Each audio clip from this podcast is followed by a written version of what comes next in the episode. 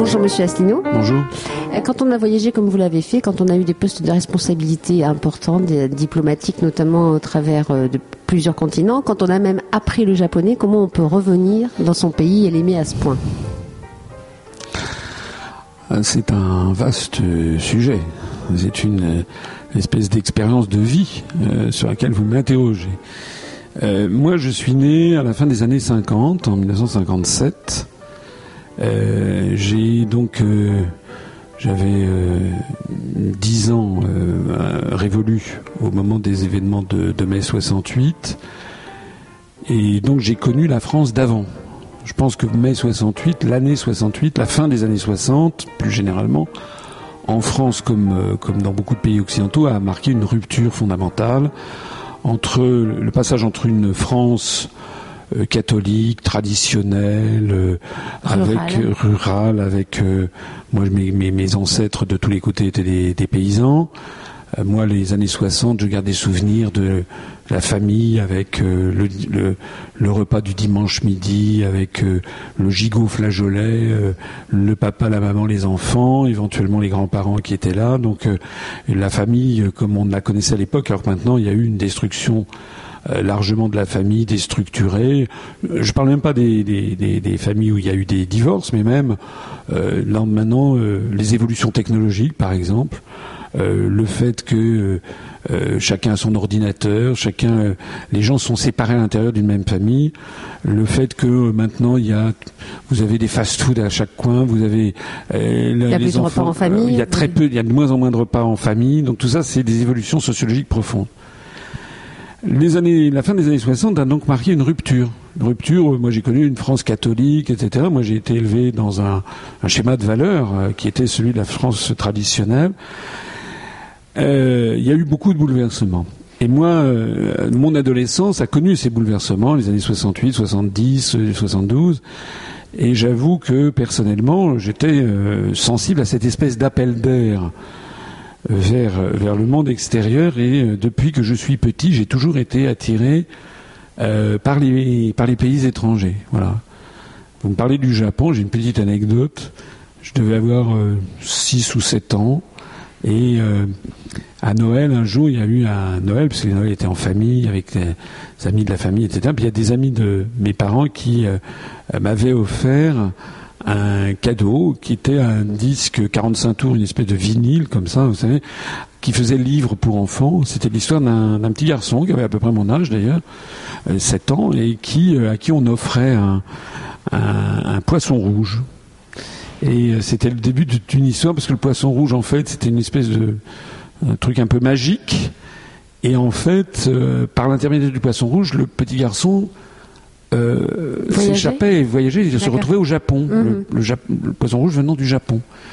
Et donc, euh, ce petit garçon visitait le, Japon. Alors, est-ce que c'est pour ça que depuis très très longtemps, enfin, aussi loin que je remonte mes souvenirs, j'ai toujours été attiré par ce pays, le, le, Japon. Parfois, je dis en riant que si on croit la, à la réincarnation, à la métampsychose. Peut-être que je suis la réincarnation d'un, vieux bronze japonais. En tout cas, ce qui est vrai, c'est que la première fois de ma vie où je suis arrivé au Japon pour de bon, je me suis vraiment senti chez moi. C'était assez, assez amusant. Je vous raconte tout ça pour vous dire que, effectivement, quand j'étais adolescent, j'étais, euh, j'avais très très envie de voyager à l'étranger. Je garde un autre souvenir. Euh, j'avais 9 ans ou 10 ans et euh, mes parents, euh, j'ai eu des parents qui, j'ai un, frère aîné, une sœur cadette, nous ont beaucoup fait voyager en, Europe. à l'époque, l'avion était très très cher, était beaucoup moins utilisé, mais en revanche en voiture, on avait beaucoup circulé. Et je me rappelle qu'une fois, mon père a eu l'idée de nous emmener pour les vacances de, de Pâques en Angleterre. avec la voiture, on avait pris donc le ferry et on était allé passer une semaine à peu près en Angleterre. Donc c'était dans les années 67 euh, par là, je devais avoir 9 ou 10 ans. Euh, et euh, je garde un souvenir ébloui de ce que de ce que j'avais vu.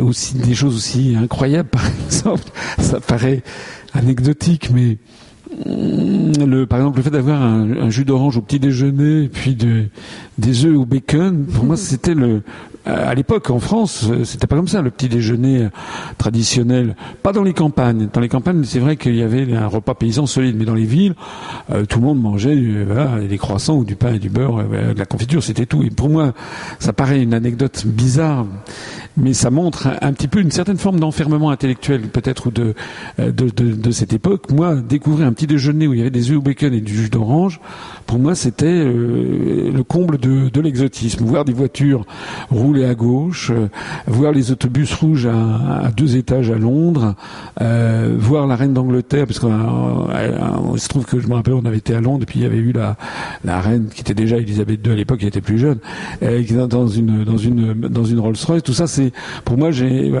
ça m'avait, en fait, j'étais revenu enthousiaste. Je pense que c'est de là que date euh, de, ces, moments d'enfance euh, un très grand goût pour les voyages. Donc ça m'a jamais quitté. Et en fait, j'adore les pays étrangers. J'adore les pays étrangers au point que j'avais fini d'ailleurs par prendre un peu en grippe mon pays. On était à l'époque dans les années 60, euh, à la fin des années 60, d'abord toute la presse tapait sur De Gaulle. Hein. De Gaulle était considéré comme une vieille baderne, un type ridicule, etc. Et puis les années 70, 72, etc. La presse n'en avait déjà que pour les États-Unis d'Amérique et autres. Et moi, j'étais sensible à ce qu'on entendait à la presse. Donc, euh, on m'avait pas, on m'avait finalement appris que à critiquer la France. C'est un sport d'ailleurs qui s'est développé depuis lors. Donc, en fait, personne m'avait jamais spécialement appris à aimer, à aimer la France. En fait, euh, voilà. Euh, disons que quand même, j'ai des souvenirs aussi d'enfance à l'école, à l'école maternelle et ensuite à l'école communale. Et jusqu'en 68, il y avait des prix euh, qui étaient donnés à, la fin de, la scolarité, à la fin de l'année scolaire. Et je me rappelle un souvenir, euh, là aussi un souvenir d'enfant, que j'avais peut-être 8 ans, euh, il se trouve que j'étais très bon élève, donc j'avais ce qu'on appelait à l'époque le prix d'excellence. C'est-à-dire le premier de la classe avait un prix d'excellence, et puis il y avait d'autres prix, donc on avait, on avait un, paquet de... Et le prix d'excellence c'était le plus gros, et tout ça était enrubanné dans un ruban bleu, blanc, rouge. Ça, ça m'a beaucoup marqué aussi, je pense, euh, puisqu'on parle de souvenirs d'enfance. C'est peut-être ça qui m'avait peut-être fait le plus croire en la République, en la France. Mais pour le reste, quand j'étais adolescent, je n'avais qu'une envie, c'était de voyager à l'étranger. Ce que j'ai d'ailleurs euh, fait, d'abord avec mes parents, puis après, quand j'ai été étudiant, quand j'ai gagné un petit peu d'argent, je faisais des petits boulots ici ou là. Je suis parti avec des amis. Euh, euh, le premier voyage lointain que j'ai fait avec avec des amis, c'était en, Égypte en 1975. Alors quel type de voyageur vous êtes à l'époque À l'époque, vous étiez J'ai toujours été un voyageur assez aventureux. J'ai, comment? Tente et moto? Non, pas non, pas tente ni moto, non, non, non, pas, pas à ce point-là, mais euh, voyager par moi-même, euh, les transports locaux, euh, euh le sac à dos, et, et, comme j'avais pas beaucoup d'argent et que je, je, j'avais fait des petits boulots, j'avais été ouvrier par ici, employé par là pour gagner un, un mois de salaire, et ce qui me permettait ensuite d'aller dans des dans des pays un petit peu comme euh, routard, ça serait peut-être un grand mot, mais quand même, c'était plutôt dans ce genre de choses. je garde des souvenirs. Je suis allé au Mexique, au Guatemala, euh, dans les années, c'était en 1978, je crois euh, coucher sur une plage à Isla Mujeres, près de dans le Yucatan, ou bien dans un vieil autocar désaffecté à Tikal, dans la jungle du Petén au Guatemala. Enfin, j'ai des souvenirs euh, comme ça. que J'avais pas beaucoup d'argent, on était entre copains, quoi. On avait 20 ans. Euh, en Inde aussi, j'étais malade comme un chien. La première fois que je suis allé en Inde, en 77, euh, on allait dans des endroits qui étaient parfois euh, limite du limite du, du, du sordide. Ensuite, euh, à HEC, en deuxième année, j'ai dû euh, faire un, enfin, j'ai fait un stage à l'étranger, c'était obligatoire, que j'ai fait au Japon et qui était rémunéré. Euh, donc l'argent que, j'avais plus des petits boulots m'avait permis de me payer un, un billet en avion tour du monde. C'était sur Korean Airlines, je me rappelle, c'était, je me rappelle encore le prix, c'était 5000 5000 francs à l'époque. Et donc je suis parti pour faire un, un, tour du monde tout seul pendant quatre mois entre la deuxième et la troisième année d'HEC. Je suis allé en Thaïlande, je suis allé en, dans 1979. C'est une autre époque. En 1979, par exemple, euh, j'avais fait, il y avait, j'étais allé à Hong Kong, j'étais allé à Taïwan, j'étais allé en Corée du Sud. À l'époque, en France, En 1979, il n'y avait aucun guide touristique en français sur Taïwan, qu'on appelait encore assez largement Formose, euh, ni sur la Corée. Euh, je suis allé en Corée du Sud, dans un pays qui a... J'y suis retourné 15 ans après avec un ministre. C'était invraisemblable le, changement qu'il y a eu dans ce, dans ce pays. Quand je suis allé en Corée du Sud en 1979, je suis allé dans le sud, à Busan. Euh, c'était une ville assoupie, c'était l'été. Euh, il y avait euh, au moins 50% de la population qui était encore en habit traditionnel, c'est-à-dire les femmes avec une robe coréenne ajustée juste sous, sous, le, buste, avec une espèce de, robe comme ça avec des, bon, euh, à robe à brocart, et les hommes étaient tous habillés en blanc, avec un petit gilet blanc, en lin, et puis une coiffe en crin de cheval noir. C'était incroyable. On était allé voir, euh, enfin j'étais allé voir parce que j'étais tout seul, mais j'étais descendu, j'avais pris un petit comment dirais-je, un autocar qui euh, partait de la ville de Busan pour aller voir un temple qui s'appelle le Bulkuksa. Et il y avait une ville euh, avec des petites maisons, ce temple qui était en dehors de la ville. Euh, c'était un vieil autocar euh, japonais des années 50 et il fallait, c'était une route en, en terre battue avec des nids de poules. On était arrivé, c'était le bout du monde. Et encore une fois, il n'y avait aucun guide touristique en France. Alors je raconte cette petite anecdote parce que ça c'est en 79, c'est en 80, j'ai dû y retourner en 94. Donc, euh, donc 15 ans après, j'y suis retourné avec Gérard Languet, ministre de l'Industrie du Commerce Extérieur, qu'on a fait un voyage au, Corée du Sud et euh, à Séoul. On a été reçu dans les puis j'avais... Euh, euh, j'avais conseillé au ministre, il y avait une journée pour un début de week-end avant de rentrer à Paris, j'ai dit d'aller à, à, à Busan, qui est une qui est une, une ville où il y a des choses à voir, justement, qui est au sud de la Corée. Et je suis arrivé là, et euh, il n'y avait plus une seule personne qui était habillée en habit traditionnel. En 15, ans de temps, tout avait été modifié. Tous les gens que je voyais étaient tous habillés avec des jeans à l'occidental. Il y avait les, vieux quartiers avaient été pour l'essentiel détruits, c'était des, des gratte-ciel. Et euh, j'avais dit, on va aller voir le, le Bulguksa. Donc on avait pris des, des voitures, avec le ministre. On avait deux, trois voitures qui nous étaient prêtées par le ministère des Affaires étrangères de, de, de Séoul. Euh, et on arrive, et c'était euh, le truc était dans le centre-ville. Il y avait des quantités de, enfin tout avait été macadamisé. Il y avait un parking pour des voitures, il y avait des haut-parleurs. Ça m'a ça m'a vraiment impressionné. Je me suis dit, l'écrasement des différences planétaires est quelque chose d'effrayant en fait. C'est que j'avais connu la Corée du Sud d'avant, et maintenant, euh, et maintenant, c'était, c'est devenu, c'est devenu, c'est devenu un truc américanisé. Alors donc j'ai beaucoup voyagé, j'ai fait ce tour du monde, puis après ça avec ma femme j'ai fait aussi d'autres voyages dans des conditions assez pittoresques, euh, au Yémen par exemple, ou euh, ou, en, ou au Sri Lanka avec mes enfants, ou dans un certain nombre de, d'endroits, du, d'endroits du monde. Alors, la question que vous me posez, c'est effectivement... Euh, comment on revient en France et comment on aime son pays J'étais dans un euh, état d'esprit, il y a... j'avais fait mes études, une partie de mes études au lycée Louis-le-Grand à Paris, qui est un des grands lycées parisiens, qui se trouve rue... Euh, rue Saint-Jacques, au croisement de la rue des pas loin de la rue des Écoles, à côté du Collège de France, à côté de la Sorbonne. Et je prenais pour rentrer chez moi, je prenais le métro et je passais euh, euh, face à la Sorbonne, il y a un petit square hein, sur la rue des Écoles, et puis il y a une statue de Montaigne. Et sur le socle de cette statue, je suis passé devant un nombre de fois tellement à quelqu'un que je me rappelle encore. Il y avait une citation, je sais pas, d'une des œuvres de Montaigne qui disait, c'était une espèce de de, de, citation à la, gloire de Paris, de la ville de Paris, en disant je me sens parisien, etc. Et, Montaigne dit je ne, me, je ne suis français que par cette seule cité. Et j'étais un petit peu dans cet état d'esprit, c'est-à-dire qu'en fait, euh, moi la France, je trouve ça barbant, euh, rasoir. Euh, c'était pour moi euh, un peu le syndrome de, la, réunion de famille, le gigot flageolet, euh, alors que moi j'étais, je voulais voyager dans le monde. Moi je me tenais tout à fait dans cet état d'esprit. j'ai eu la chance de faire mon service national. Enfin, à l'époque, les garçons devaient faire un service militaire. Ça a été supprimé une quinzaine d'années après. À l'époque, les garçons devaient faire un service militaire ou leur service sous forme de coopérants. Et moi, j'avais obtenu, j'avais eu la chance, sans piston, mais parce que j'avais été très bien classé à HEC, de faire mon service national au Japon, euh, dans les services commerciaux de l'ambassade de France. C'était une expérience pré-professionnelle, c'était extrêmement demandé.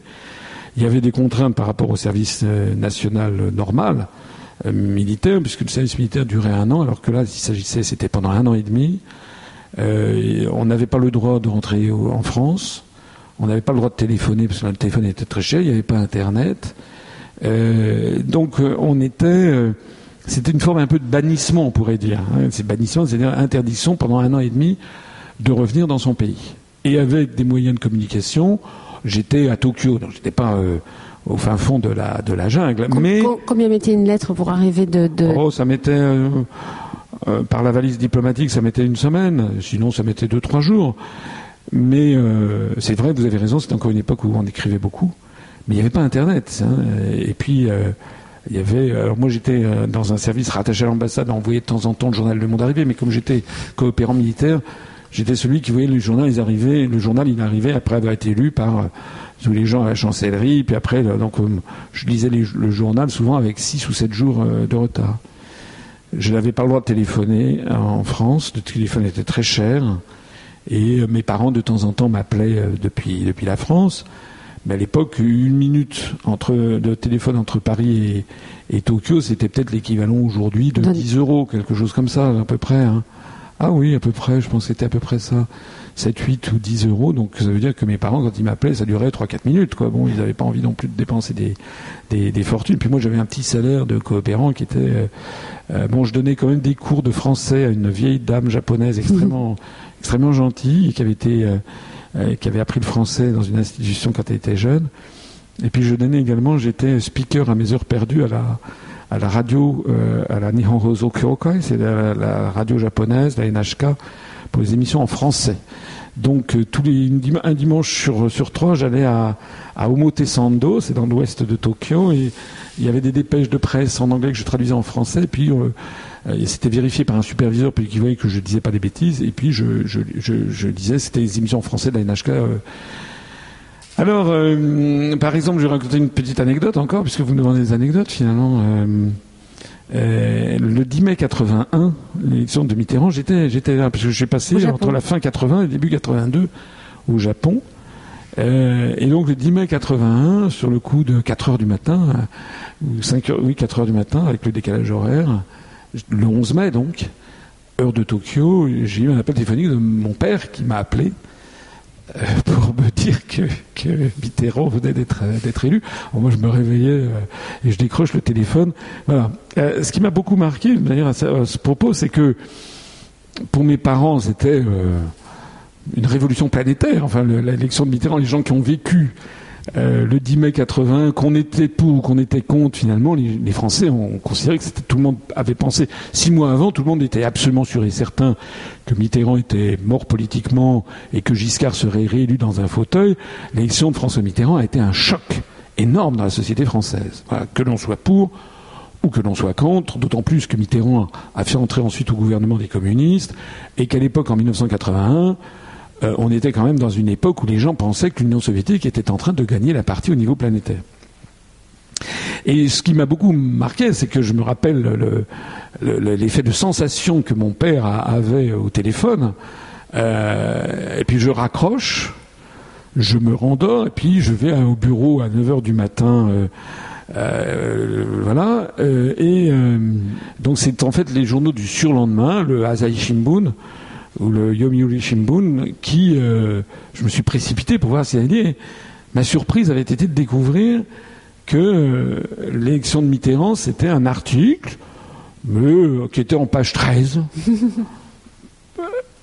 Et je me suis dit, le, choc que j'ai eu entre la réaction de mes parents au téléphone qui me disaient comme si c'était un événement inouï, et vu donc à, à 12 000 kilomètres, vu du Japon, que finalement la vie continuait au Japon comme si de rien n'était, que finalement ça n'avait pas fait bouger personne. Ça m'a permis de relativiser beaucoup. J'ai adoré ma vie au Japon, c'est vraiment. Euh, enfin, j'ai beaucoup aimé ma vie au Japon. C'est étonnant que vous ne soyez pas resté là-bas. Pourquoi vous n'êtes pas resté? Pourquoi vous n'êtes pas tombé amoureux d'une japonaise? Ça, c'est la grande question. Non, parce que d'ailleurs, il y a beaucoup de, enfin, beaucoup de Français qui vivent au Japon sans se marier avec des Japonais, faut pas exagérer. euh, en fait, ce qui, s'est passé, c'est quelque chose à quoi je m'attendais pas. Quand je suis parti fin 80 de France, euh, l'ambiance était assez morose. Fin 81. Fin 80. Ah, fin 80, d'accord. Fin 1980, l'ambiance était assez morose. D'ailleurs, l'ambiance est morose en France depuis des années, en fait. C'est un vrai problème. Les Français, au XVIIIe siècle, avaient la réputation d'être un peuple extrêmement joyeux, très, très, très gai, très joyeux. Fier et joyeux. Euh, et euh, on disait d'ailleurs, il y a un proverbe au XVIIIe siècle, en France, tout finit par des chansons.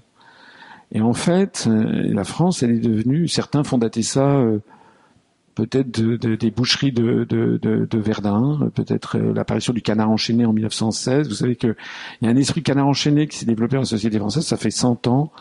C'est les drames de la, de la Première Guerre mondiale et la boucherie effrayante qu'il y a eu. C'est comme si c'est un peuple qui avait eu un peu sa joie de vivre, qui avait été d'une certaine façon cassée. Il y a peut-être aussi, euh, De Gaulle faisait dater le début du déclin de la France de, euh, de, la, de la campagne de Russie, de 1800, 1812, 1813. Euh, bon, en attendant, c'est vrai que d'autres font dater ça de 1870, de Sedan. Euh, ce qui est vrai, c'est que en France, il y a quand même un, une espèce de morosité générale. Et quand je suis parti donc pour le Japon fin 1980, j'étais vraiment j'étais très très content. Euh, je, en plus, je quittais papa maman. Bon, j'avais j'avais été euh, comment dire, euh, j'avais été interne à HEC. Donc j'étais, je ne vivais plus chez mes parents, mais je revenais chez mes parents tous les week-ends, alors que là, j'allais être pendant un an et demi sans, sans les revoir. Pas tout à fait, parce qu'ils sont venus me voir quand même à l'été, ils sont venus passer, c'était le moment ou jamais de venir passer des vacances avec ma, ma sœur, ils sont venus me voir une, une quinzaine de jours à l'été, mais enfin, pendant, pendant, pendant un an et demi, j'allais être coupé de mon pays et j'avais des, mes parents m'appelaient une fois, une fois tous les 15 jours, ils me passaient deux, trois minutes pour les raisons que j'ai évoquées tout à l'heure. Et donc j'étais très content en fait de partir et, euh, et j'ai beaucoup beaucoup aimé mon séjour au Japon. Pour moi c'est un pays, euh, voilà je l'ai dit tout à l'heure, je me sens bien au Japon. J'aime beaucoup d'abord de façon générale les pays étrangers. Je suis allé dans 85 pays du monde à peu près. Il n'y a pas de pays, à quelque exception près, il y a des pays que j'ai moins aimés que, que d'autres, je vous dirai pas lesquels, mais euh, il y a des pays que j'aime beaucoup, il y a beaucoup de pays que j'aime voilà, profondément. Euh, qui Alors, on, va, dire les dix premiers, les dix premiers, ce serait quoi? Alors l'Italie, que j'adore. Après le Japon ou avant? Ah, c'est un peu, disons pour moi, l'Italie et le Japon, c'est la quintessence l'un comme l'autre peut-être de la, la, plus grande beauté artistique. Je mets la France à part, hein. mais euh, l'Italie c'est la beauté, c'est l'art, c'est voilà, c'est puis tout est beau en Italie, je trouve. Enfin pratiquement tout. Les femmes. Euh, oui, mais il y a aussi euh, l'architecture. Oui. Euh, la chrétienté. Oui, on peut dire ça aussi, si vous voulez. Les strates c'est l'Europe, c'est l'histoire de l'Europe en fait. Mm. Il y a un truc merveilleux à Rome, c'est l'église San Clemente qui, est, à 600-800 mètres du Capitole. C'est une église merveilleuse. Pourquoi si, si certains m'écoutent, il faut qu'ils aillent à Rome. Et euh, ils vont voir dans cette église. C'est une église... Euh, vous entrez dans l'église, puis vous avez un escalier, et vous descendez de 30 mètres. Vous allez tout à fait au tréfonds. Et 30 mètres en dessous, 40 mètres en dessous, vous êtes au niveau du sol, ou à peu près de l'Antiquité, il y a 2000 ans. Et vous avez un hôtel dédié au culte de Mitra. Mitra, c'était le taureau euh, Mitra. On, ça se trouve, cet hôtel, ce culte a été créé vers l'an à peu près 200 après Jésus-Christ. Vous savez que, enfin je ne sais pas si vous le savez, mais qu'il y a eu une compétition euh, au moment où l'Empire romain, euh, le, le, début du bas Empire romain, le début des invasions barbares, apparaissent des quantités de religions nouvelles dans l'Empire romain. La religion traditionnelle, avec les dieux traditionnels, Jupiter, Junon, Vénus, etc., est remise en question par l'arrivée de cultes venus du Moyen-Orient, venus d'Asie. Et assez rapidement, il y en a deux cultes qui vont apparaître en compétition. Il y a le culte du taureau Mitra, euh, et le culte de Yeshua Christo, donc de Jésus-Christ, qui va apparaître en compétition.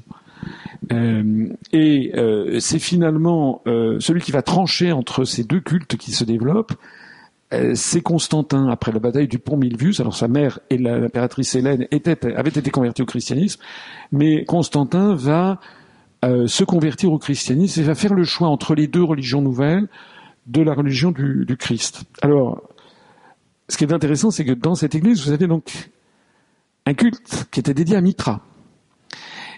Et c'est là-dessus qu'a été créée ensuite une église paléo-chrétienne, donc des débuts. Et vous voyez que ce que ce que euh, sur ce, ce, truc dédié au, au, au taureau euh, euh, Mitra, il y a aussi des graffitis chrétiens.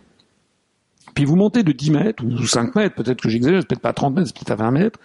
Vous montez de, de, de 4-5 mètres, et là vous êtes au niveau du haut Moyen Âge vers euh, quelque chose comme l'an 600 ou 700, euh, donc après la prise, la chute de Rome, les Ostrogoths qui arrivent, les Lombards, etc. Donc on est en plein Moyen Âge. Et là vous avez une église paléo-chrétienne qui donc a été construite sur le culte de Mitra. Et puis vous remontez ensuite, là vous arrivez à l'époque du 14e, 15e siècle, 15e siècle, la Renaissance, où il y a l'église actuelle de Sainte Clémentée qui a été construite à l'époque de la Renaissance avec euh, ça, a dû être construit au début, disons, euh, à la fin du Moyen Âge, puis à l'époque de la Renaissance, il y a différentes, euh, vous savez, comme souvent dans les églises, il y a plusieurs, plusieurs siècles d'écart. Et je trouve assez extraordinaire cette église San Clemente parce que vous avez l'histoire de l'histoire de l'Europe. Vous avez l'Empire romain, on n'est pas très loin du Colisée. Vous avez l'arrivée des cultes d'origine asiatique, d'origine moyen-orientale la victoire du christianisme, le christianisme du haut Moyen Âge, le christianisme triomphant de la Renaissance. Euh, et, et, là, vous avez, vous avez, je ne connais pas d'endroit au monde qui montre à ce point l'épaisseur des siècles.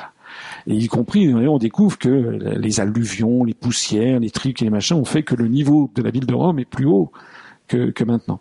Bon, je ferme la parenthèse. Vous avez compris, enfin, je pourrais vous en parler pendant des heures de l'Italie, voilà, l'Italie. On a Japon, Italie. Le, le, Japon, Japon et l'Italie qui sont vraiment des pays euh, que j'aime énormément.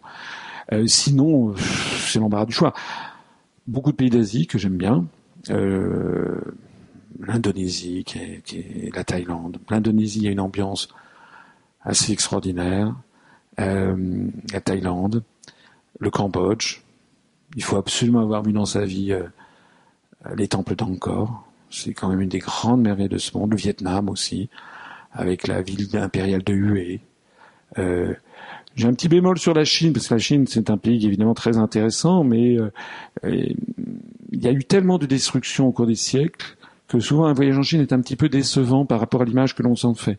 Mais évidemment, il faut avoir vu Pékin, il faut avoir vu euh, les quelques grands sites. Moi, je préfère les sites un petit peu à l'écart toujours. Hein si j'ai un conseil toujours à donner aux voyageurs, faut, faut évidemment voir les grands sites. C'est comme à Venise, il faut voir la place Saint-Marc, mais il faut surtout aller se balader ailleurs. Euh, il faut aller dans les endroits où les, où les touristes ne, ne, ne, vont pas.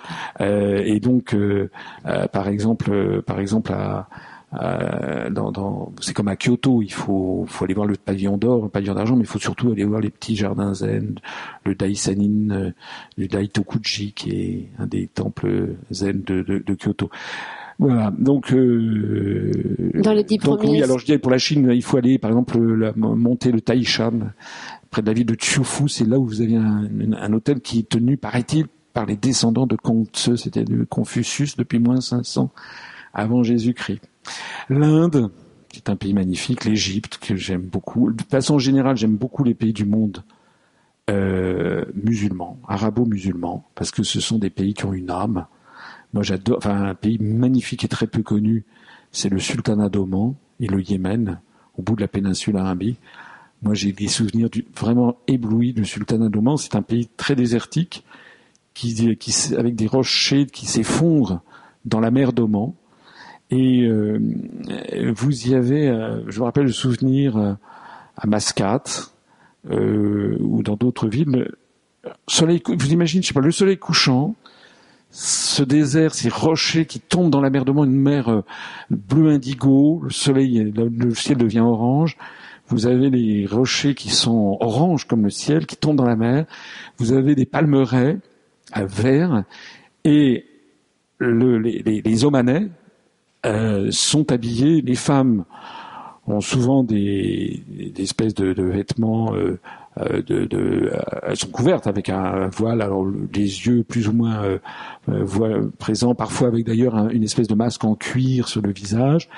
Elles sont en général en, en noir et les hommes sont avec une djellaba ou une galabier ou une dige d'achat, enfin ça dépend comment on appelle ça, de couleur euh, parme ou mauve. Euh, enfin, c'est féerique. Enfin, moi, je dois avouer, euh, vous baladez dans le, souk de Mascat, qui est un des grands souks. Vous savez que Sultanat d'Oman, comme le Yémen, c'est de là, comme de la Somalie, qui sont originaires la mire, l'encens des rois mages.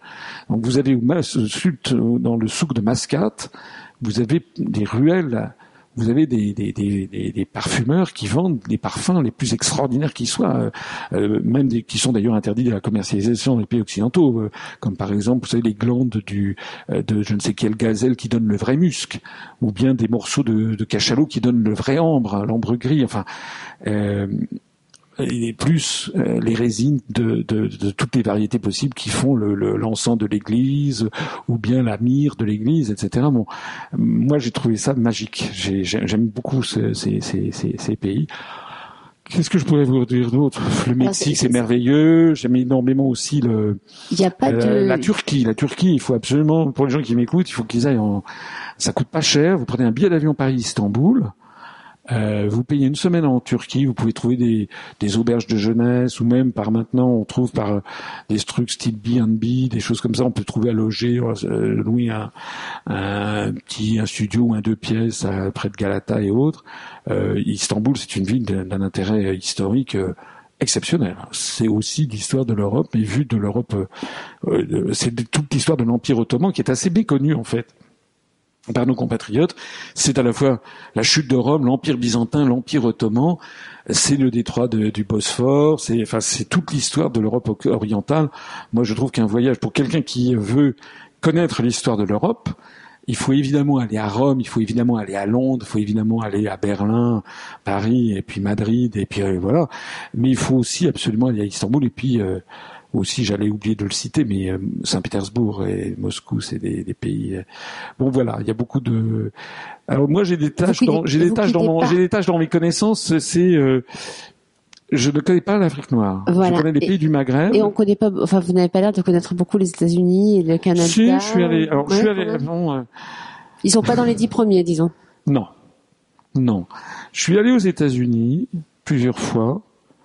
La première fois que j'y suis allé, c'était quand j'ai terminé mon premier tour du monde en venant du Japon. Je suis, j'ai arrivé à, Honolulu, aux îles Hawaï, et euh, il y a tout de suite quelque chose qui m'a pas plu, c'est que j'avais l'impression d'être comme une espèce de, de, de bille dans un jukebox. Voilà. C'est-à-dire, euh, on en avait à mon argent. Je suis arrivé. Moi, j'aime les choses authentiques. Je vous en ai parlé. Euh, je, vous, j'ai des, des des souvenirs extrêmement émouvants euh, de, de, voilà de passage par exemple euh, au Yémen, au Sultanat d'Oman, j'ai rencontré des gens, euh, des, vrais gens, des gens euh, avec une humanité, des gens qui euh, des gens qui n'ont rien et qui vous donnent tout, enfin l'hospitalité, surtout quand on est voyage, quand on voyage sac à dos. Évidemment, les gens qui voyagent dans des tours organisés, ils voient pas ça, mais quand vous voyagez sac à dos, vous pouvez rencontrer des vrais gens, des gens qui sont. J'ai oublié de préciser, j'ai oublié de citer parmi les pays du monde que j'aime énormément, c'est les, pays du Pacifique Sud. J'en connais plusieurs. Fidji, la Nouvelle-Zélande, qui est un pays admirable, euh, le Vanuatu, euh, mais je garde quelques souvenirs vraiment très intenses en Polynésie française. Euh, là aussi d'avoir rencontré des gens d'une humanité assez incroyable, ou au Vanuatu, hein, des gens qui ont qui ont vraiment pas grand chose pour ne pas dire rien, mais qui ont une, je sais pas comment dire, une. Euh, alors effectivement aux États-Unis, quand je suis arrivé aux États-Unis à Honolulu, alors euh, j'ai eu le sentiment d'être euh, je sais pas comment dire, le long de la plage de Waikiki, il y avait tous les tous les cinq mètres, il y avait une agence qui expliquait que si vous n'alliez pas voir ci, ça, ça, ça et ça, vous étiez le dernier dernier. Donc moi j'étais là pour quelques jours et donc je me suis dit euh, comment je peux faire parce qu'il n'y avait pas de transport en commun. Donc j'ai pris une journée, un, tour avec euh, un tour pour visiter l'île d'Oahu. Et je me suis retrouvé avec euh, euh, je suis monté dans un. Donc, je parle de départ était à 8 heures du matin. Je monte dans une espèce de minibus avec un hawaïen à la tête, puis les gens étaient là, et c'était pour l'essentiel des Américains qui étaient en honeymoon package, qui faisaient un tour du monde dans le, ben, des, des vacances dans le cadre de leur lune de miel. Moi, j'étais, et j'étais évidemment le seul étudiant, le seul Français qui était là de passage. Célibataire. Voilà. Alors ils étaient tous là en train de dire, euh, euh, ah, ils venaient de je sais pas quoi, Austin, Texas, etc. Euh, voilà, ils venaient de Chicago, Illinois et tout. Et puis non, moi je dis Paris, France. Alors ça a été du, j'ai été le, la mascotte du, du truc. Il y a une chaleur, hein, un côté sympa des, des Américains, à mon avis un petit peu artificielle. C'est-à-dire on est comme ça, c'est faussement copain copain. Mais en fait, euh, euh, enfin j'ai eu l'impression d'être d'être dans l'artifice quoi. Voilà, on, on voyait, on avait droit à trois minutes. Après il fallait aller tout était la, société polynésienne qui est euh, très présente, par exemple dans des, euh, on peut trouver des, des endroits euh, de moins en moins, mais au fin fond de la Polynésie, on peut trouver. Moi, j'aime mon rêve, ça serait d'aller dans des pays que je ne connais pas encore en, en, Polynésie, comme par exemple Tonga ou les Samoa, mais c'est comme en Nouvelle-Calédonie. On peut trouver encore des endroits en Nouvelle-Calédonie. Quand vous allez en, en, brousse, quand vous allez être reçu, comme j'ai été reçu par dans des villages, notamment parce que j'ai fait une mission d'inspection des finances ultérieurement euh, sur la question des terres, on a de l'authenticité. Ce qui m'a déplu aux États-Unis tout de suite, c'est le fric et le manque d'authenticité. C'est ça. C'est-à-dire une espèce de monde totalement euh, contrefait, controuvé. Alors, je suis allé, j'ai été à Los Angeles, je suis sensible à la beauté de San Francisco, je suis sensible à la beauté des musées de la côte est, de le musée à Philadelphie, l'Isabella Stewart Gardner Museum, les musées de New York, les musées de Boston, tout ça, je suis sensible à ça. Chicago aussi, qui est une jolie ville. Mais euh, c'est vrai que les États-Unis, c'est un pays avec lequel j'ai eu quand même du mal à, accrocher. Euh, voilà. Euh, pareil aussi pour le pour le Canada anglophone.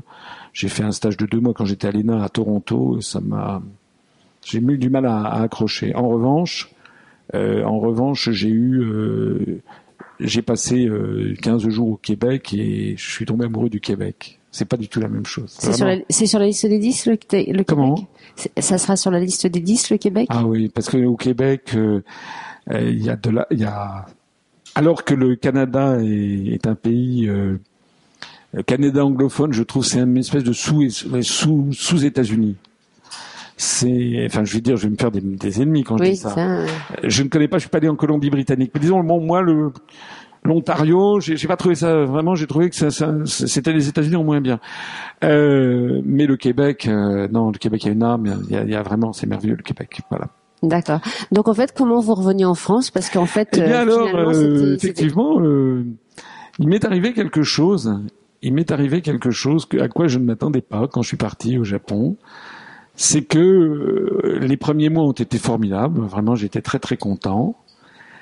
Et puis insidieusement, petit à petit, est arrivé une espèce de mal du pays. C'est-à-dire, euh, voilà, euh, c'est rare comme expérience, ça n'existe pratiquement plus maintenant à notre époque.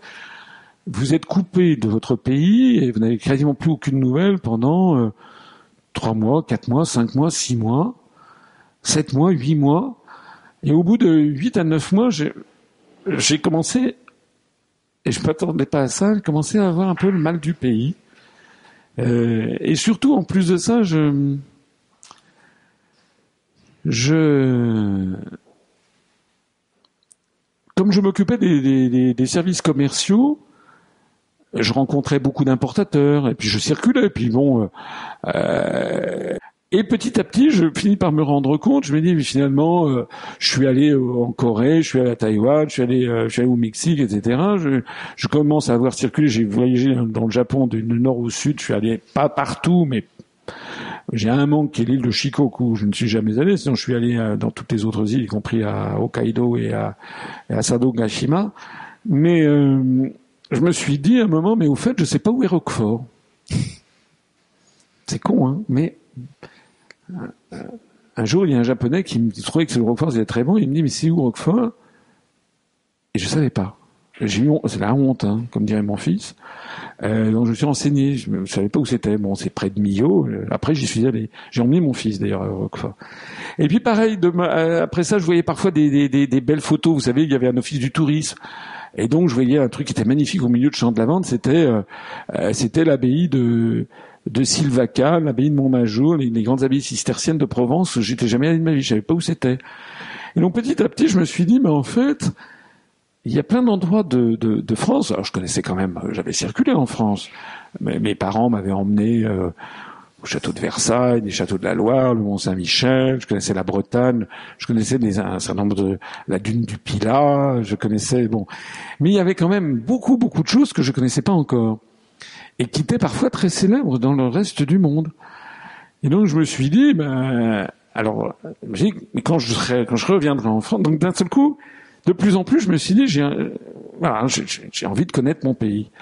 Puis le temps a passé, et je vous ai dit, progressivement, c'est, c'est, je sais pas, c'est vraiment assez particulier. De, il y a beaucoup de gens d'ailleurs de, qui partent, hein, de Français expatriés, un petit peu dans le même état d'esprit que j'étais, c'est on a marre, la France est trop morose, et puis au bout de quelques mois, de, trois ans, alors maintenant il y a Internet, ils peuvent revenir en France, maintenant l'avion est quand même beaucoup moins cher, euh, les communications sont gratuites, donc il, il y a moins l'effet de bannissement que celui que j'ai connu. Mais je pense qu'il y a quand même cette petite musique lancinante, c'est sa patrie, et finalement pourquoi je suis de là. Voilà. Donc en fait la question que je me suis posée, c'est qu'est-ce que c'est qu'être français en fait. Voilà. J'ai, déjà après j'ai lu tas de trucs. Vous savez le, le discours d'Ernest Renan. Qu'est-ce que c'est que qu'est-ce que c'est qu'être français Qu'est-ce que c'est que ce genre de choses euh, Et du coup je me suis de plus en plus passionné à l'histoire. C'est pour ça que j'ai fait un grand retour. Moi j'étais pas, j'étais un très bon élève. Je l'ai dit tout à l'heure, mais j'étais pas un. À partir du moment où je suis revenu en France, D'abord, j'ai préparé le concours de l'ENA, et puis je me suis passionné pour l'histoire de France, la géographie de la France, etc. Euh, et je me suis aperçu qu'on a euh, quand même un, pays euh, admirable, un pays absolument unique au monde. Donc en fait, c'est un petit peu, vous savez, parmi vos, vos, vos, les gens qui me regardent, il y a des gens qui ont dû lire Voltaire, et en particulier Candide. Et à la fin, donc Candide, il va se balader en Amérique du Sud, et puis il revient en disant maintenant il faut cultiver son, jardin. Donc en fait, je pense dans le courant d'une vie, euh, notamment quand on est jeune, d'essayer de, vivre pendant au moins trois quatre mois euh, à, l'étranger, pourquoi pas six mois, pourquoi pas un an, euh, si possible. Et je dirais si possible, pas pas en Belgique ou en Suisse ou en, ou en Allemagne même, dans des pays lointains, dans des pays un petit peu différents, et pas aux États-Unis. moi, je trouve que, enfin, il me semble que vivre dans une, vraie civilisation différente.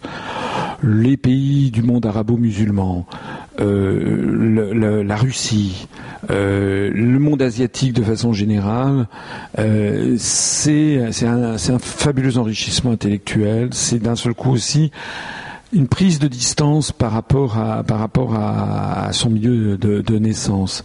Je trouve que les gens qui ont cette expérience sont toujours plus, euh, comment dire, ils sont toujours plus ouverts d'esprit, peut-être plus intelligents au sens, euh, vous savez, intelligent, c'est, le mot du latin interlegere. Leggere, le, faire le lien, inter entre. Intelligent, étymologiquement, c'est faire des comparaisons des, entre des, liens. Moi, je vois par exemple à l'UPR. À l'UPR, il y a beaucoup à la fois de, d'abord on a beaucoup d'expatriés, on a 6,4% de Français expatriés, alors que dans la moyenne nationale c'est 2,2. Les expatriés qui adhèrent à l'UPR sont des gens qui, d'une façon ou d'une autre, j'imagine, ont un peu éprouvé ou ont lu le même parcours que celui que, que j'ai fait. C'est des gens qui sont allés à l'étranger parce que par attirance pour l'étranger, peut-être aussi par euh, une certaine prise de distance ou de dédain par rapport à, à la France, et puis ils ont découvert progressivement l'amour secret qu'ils avaient pour leur pays, qu'ils n'avaient pas explicité, qu'on leur avait pas enseigné, mais qui, auquel finalement ils découvrent que la France est un pays merveilleux et extrêmement attachant. Euh, on a aussi beaucoup euh, à l'UPR de Français d'origine étrangère, notamment d'origine maghrébine, euh, qui fait que moi je trouve que souvent quand on est entre deux cultures, ou d'origine des Français d'origine portugaise, ou d'origine italienne, ou d'origine espagnole, ou d'origine polonaise, enfin ben, on a des Français quoi. Or vous savez qu'en France, je crois qu'il y a 75% des Français de nos jours qui ont un de leurs quatre grands-parents qui est d'origine étrangère. Et donc, il euh, y, a vraiment euh, les, gens qui ont, une ascendance étrangère, qui ont vécu, ils ont souvent un regard plus profond, euh, moins immédiat, plus réfléchi que sur sur sur les choses. Nous, on a on, est contrairement à ce il y a une légende, contrairement aux propos euh, de, du Front National, de l'extrême droite, etc. Euh, il y a beaucoup, beaucoup de Français d'origine étrangère, de jeunes, qui, euh, qui aiment énormément la France, en fait. Et nous, on leur permet d'exprimer, je pense que la France est là de mieux en elle, parce qu'en bien sûr en France il y a des choses qui sont pas terribles, euh, mais dans tous les pays du monde il y a des choses pas terribles. Hein. Il y a des choses pas terribles au Japon, euh, aux États-Unis, euh, en Algérie, en Tunisie, en Russie, ben voilà. Mais la France, c'est quand même un pays à nul autre pareil. En ce sens, c'est un pays qui, qui est un pays de, de, de, qui très assimilationniste, très égalitariste dans le fond, un pays qui finalement est à mon avis, l'un des pays les moins racistes du monde, et Dieu sait si j'en connais. Dieu sait si je connais beaucoup de pays au monde où il y a un, racisme terrible en fait. Hein. Euh, et euh, en France, à partir du moment quelle que soit la couleur de la peau et même la religion, à partir du moment où les, les, quelqu'un se plie à cette espèce de savoir-vivre en commun, ce côté un petit peu à la bonne franquette des Français, le, côté euh, égalitariste, euh, en, fait on devient tous Français assez vite. Franchement c'est un pays euh, très très très englobant, très très assimilationniste. Je vais raconter une petite anecdote, ça c'est pas le côté c'est pas le côté le plus sympathique du Japon que je vais vous raconter. Une fois, j'étais euh, quand j'étais à Tokyo, un jour, je, je, je prends, je déjeunais à une terrasse de café euh, à Shinjuku, c'est un quartier moderne de Tokyo. Euh, j'avais des rendez-vous professionnels. J'étais quand même, je faisais mon métier de coopérant, j'allais tirer des sonnettes, et donc j'étais euh, en salaryman, comme on dit en Japon, costume cravate. Euh, et j'avais j'avais 23 ans, 24 ans, et puis je prends un petit, et puis il y a un type qui vient s'asseoir en face de moi et qui voulait, euh, may I brush up my English, il voulait parler en anglais avec moi puisque j'étais pour un japonais, quelqu'un qui avait mon physique, c'était forcément un américain. Ils, sont beaucoup plus proches des États-Unis à tous égards que, du Japon. Alors je lui dis je suis français, alors on commence à discuter le coup, et puis alors très à la japonaise, il me tend euh, cérémonieusement sa, carte de visite. Et euh, je prends sa carte de visite et je vois qu'il s'appelait quelque chose comme parc euh, truc muche. Bon. Et tout de suite je reconnais que c'est un que c'est un nom coréen. C'est pas un nom japonais, Park. Vous savez, au en Corée, il s'appelle Kim Lee Park. C'est il y a quelques grands patronymes. Et euh, il s'était présenté comme un japonais. Et je lui dis ah vous êtes coréen. C'était pour moi spontané. Et d'un seul coup son visage s'est vraiment rembruni parce que et en fait j'ai touché quelque chose que je ne me rendais pas compte il y a euh, au Japon des, gens d'origine coréenne qui sont depuis trois, quatre générations et qui ne sont pas japonais, qui ne seront jamais japonais. C'est-à-dire que le Japon, il est très difficile d'avoir la nationalité japonaise. C'est extrêmement compliqué. C'est une ça, ça, se fait par filiation. Et donc vous avez des espèces de, de, de sous-citoyens, de citoyens de seconde zone qui peuvent être là depuis deux ou trois générations.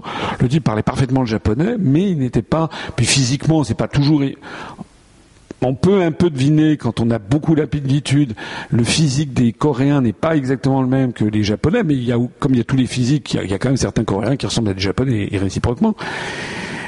Donc je me suis dit ça, ça n'arriverait pas en France, par exemple. Ça, c'est quelque chose qui n'arriverait pas en France, et, on a un pays qui est qui est vraiment euh, un pays admirable. C'est pour ça que je dis, c'est bien d'y aller c'est bien d'aller à l'étranger, et puis ça permet aussi de relativiser ensuite les critiques contre la France. Moi, je suis, j'étais parti, j'étais très critique, après avoir vu tout ce que j'ai vu, et Dieu sait si j'aime beaucoup de pays étrangers, je, crois qu'on est tous redevables d'un patrimoine merveilleux qui s'appelle la, France, et qui manquerait à l'histoire du monde si, elle n'existait pas, et nous, on a des spécificités, moi, je pense qu'il faut cultiver les, spécificités de la France. Moi, je n'ai pas envie que la France disparaissent, mais je n'ai pas envie non plus euh, que l'Égypte disparaisse, que le Japon disparaisse. Il faut qu'on, je crois que le, grand défi du, du 21e, du 22e siècle, c'est de la même façon qu'il faut préserver la biodiversité des espèces végétales et animales, il faut aussi préserver la biodiversité des, pays et des civilisations étrangères et l'identité des pays. C'est pas pas obscène de parler d'identité nationale. Il y a, une espèce de de de de doxa, de discours dominant. Si vous parlez d'identité nationale, si vous êtes d'extrême droite, pas du tout. C'est comme si on disait je suis d'extrême droite parce que je veux pas qu'il y ait des amphibiens qui disparaissent. Non, c'est ça participe de la diversité du monde. Il faut que la France reste un pays avec ses traditions, avec ses coutumes ses traditions culinaires, son vin, euh, sa cuisine, ses crèches, sa langue. Euh, oui, enfin, je veux dire. Euh, alors, c'est difficile de, de, dire ça parce que je sais bien qu'on est avec. il y a ces phénomènes migratoires qui bouleversent un petit peu les choses. Je pense qu'il serait sage de, de calmer ces phénomènes migratoires. Il y a actuellement des, l'affaire des migrants, il y aurait beaucoup de choses à dire sur cette question des, des migrants, parce que euh, c'est aussi une instrumentalisation de, de, ce, de, de, la pauvreté de certaines personnes. Il y a des gens qui, il y a des forces qui sont là pour essayer de, de désorganiser euh, les, les, les, pays, euh, les pays, les pays européens. moi, j'aime bien, en, quand je suis en France, j'ai envie d'être en France. Quand je suis en Espagne, j'ai envie d'être en Espagne. Et a priori, les migrants devraient penser la même chose, c'est-à-dire être heureux chez eux, mais, être heureux chez eux et aussi chez nous, mais pour en repartir. Bien sûr, bien sûr, bien sûr. Mais vous savez, il y a beaucoup de Français d'origine immigrée qui ne sont pas du tout favorables à une politique généralisée d'ouverture comme ça. C'est pas vrai du tout. Ça, c'est une, c'est une vue de l'esprit. En fait, le, le, grand secret, enfin un des grands secrets, de, de, à mon avis, hein, de l'immigration, c'est que euh, euh, en fait, les gens deviennent rapidement français. Voilà. Même, alors même que tout est fait pour discréditer le modèle français, alors que tout est fait pour rendre la France odieuse. Euh, beaucoup de, en fait, il y a souvent un, amour déçu qui est derrière. Pourquoi est-ce qu'on a beaucoup de Français d'origine immigrée à l'UPR Parce qu'ils retrouvent l'image de la France qu'ils veulent avoir. Ils veulent, sont français. Il y a beaucoup de, de jeunes d'origine euh, maghrébine quand ils retournent au bled ils s'y sentent à l'aise, c'est plus leur pays. Souvent d'ailleurs, il y en a beaucoup, ils ne parlent même pas l'arabe. Euh, voilà, euh, ça m'est arrivé d'aller d'aller d'aller en Algérie avec avec quelqu'un de, de l'UPR euh, qui se mariait il y, a, y a deux ans et, et qui lisait pas l'arabe. Moi, il se trouve, je, je parle pas l'arabe, mais je sais déchiffrer. Donc les mots, enfin les, les panneaux indicateurs, c'était moi qui le lui lisais. Il y a il y a il y a un phénomène réellement ça c'est le, le, génie français qu'il faut qu'il faut vraiment euh, développer et cultiver. Il faut en gros dire aux gens que tout le monde doit avoir à égalité de droits et de devoirs en ayant cette courtoisie, ce savoir-vivre minimum qui consiste à garder pour sa sphère privée ses convictions politiques et religieuses. Euh, c'est ça la laïcité, c'est d'un savoir-vivre en commun. Enfin, en fait, c'est très moderne hein, la laïcité. C'est l'antithèse. Pourquoi Parce qu'on a cette société qui nous est imposée, qui vient des États-Unis? Parce que les États-Unis, ils ont le goût du communautarisme. Voilà, on affiche. Aux États-Unis, on doit tout afficher son appartenance religieuse, son appartenance à son orientation sexuelle, son sexe, son truc, son machin, sa fortune. Mais ça, c'est pas l'esprit français traditionnel. L'esprit français traditionnel, c'est que euh, dans la France que j'ai connue des d'avant d'avant 68, dans la France traditionnelle, on parlait jamais de politique, on parlait jamais d'argent, on parlait jamais de sexe, on parlait pas de son salaire. C'était des choses qui devaient rester dans la sphère privée. certains pourraient dire que c'est de l'hypocrisie. Je suis pas sûr. C'est plutôt de la courtoisie d'ailleurs. Euh, c'est comme au Japon. je vais vous donner. Alors c'est un, un bon côté du Japon. Au Japon, quand vous faites un cadeau à quelqu'un, il est extrêmement impoli d'ouvrir le cadeau. En France, c'est l'inverse. Si vous faites un cadeau à quelqu'un emballé et que la personne ne l'ouvre pas, les gens sont assez choqués. Moi, je sais que dans mon retour au Japon, j'ai gardé un peu cette tradition. Il y a des gens qui sont assez choqués. Donc, je suis obligé d'ouvrir le paquet ou parfois de leur expliquer pourquoi. Et en fait, au Japon, c'est un truc qui est, c'est assez, c'est assez subtil, assez élégant. C'est parce que on remercie pour le geste et on ne montre jamais ainsi son éventuel désappointement, parce que ça c'est arrivé à tout le monde que quelqu'un, un parent, votre conjoint, un frère, une sœur, un cousin, euh, pour Noël, ben, vous offre un cadeau, vous dire, qu'est-ce que c'est que ce truc? C'est arrivé à tout le monde, c'est une expérience qui est arrivée à tout le monde. Et c'est parfois pas si facile que ça de cacher qu'on, qu sait pas du tout ce qu'on va faire ça. Ah oui, c'est bien. Mais ça, au Japon, il n'y a pas. Au Japon, parce que on dira toujours merci beaucoup, tomo arigato gozaimashita, et on fera un autre cadeau que les gens n'ouvriront pas. C'est une fois ensuite que les gens ouvriront. Il en reste donc l'idée que, enfin, il y a une certaine élégance là-dedans. Et ben, je pense c'est un petit peu la même chose avec euh, la laïcité à la française. En fait, les Français sont des gens très tolérants, mais à condition qu'on n'impose pas aux autres sa vision du monde. Alors que finalement, il y a quelque chose d'agressif d'une certaine forme d'intolérance dans la, dans, la, dans, la prétendue tolérance du monde anglo-saxon. Il y a quelque chose d'agressif de voir afficher sa religion, son mode de vie, etc. En France, c'est quelque chose de plus restreint. En tout cas, on est comme ça. Et moi, je trouve que c'est un bon, modèle qu'il faut garder, de même qu'il faut garder ben, nos traditions, nos terroirs, nos trucs, nos, communes. Par exemple, en ce moment, il y a une volonté de détruire les communes de France. Et c'est, on nous dit, euh, la France, il y a 36 000 communes, on en a plus que la plupart des autres pays d'Europe réunis. Et alors? Et alors? Et alors, justement, c'est ça qui fait la France. La France, c'est des communes qui sont les paroisses qui remontent à la, au haut Moyen Âge. C'est, c'est nous, c'est la France. Voilà, c'est comme disait ce pays des 365 fromages. C'est comme si quelqu'un nous disait, oula, il y a beaucoup trop de fromages, il faut qu'il y en ait cinq. Non, il faut garder nos fromages. C'est comme ça qu'on est. C'est comme ça que le reste du monde nous aime en plus. D'accord. Alors, est-ce que vous connaissez un dialecte ou un patois français pour dire au revoir et pour dire merci, puisque vous le savez en, japonais Non, je dirais pas. honnêtement, je non. Hollandais, on dit adichatz, mais ici, euh, je ne sais pas comment on dit. Adichatz, peut-être alors? Et merci? Oui, merci à tous euh, et merci pour votre écoute.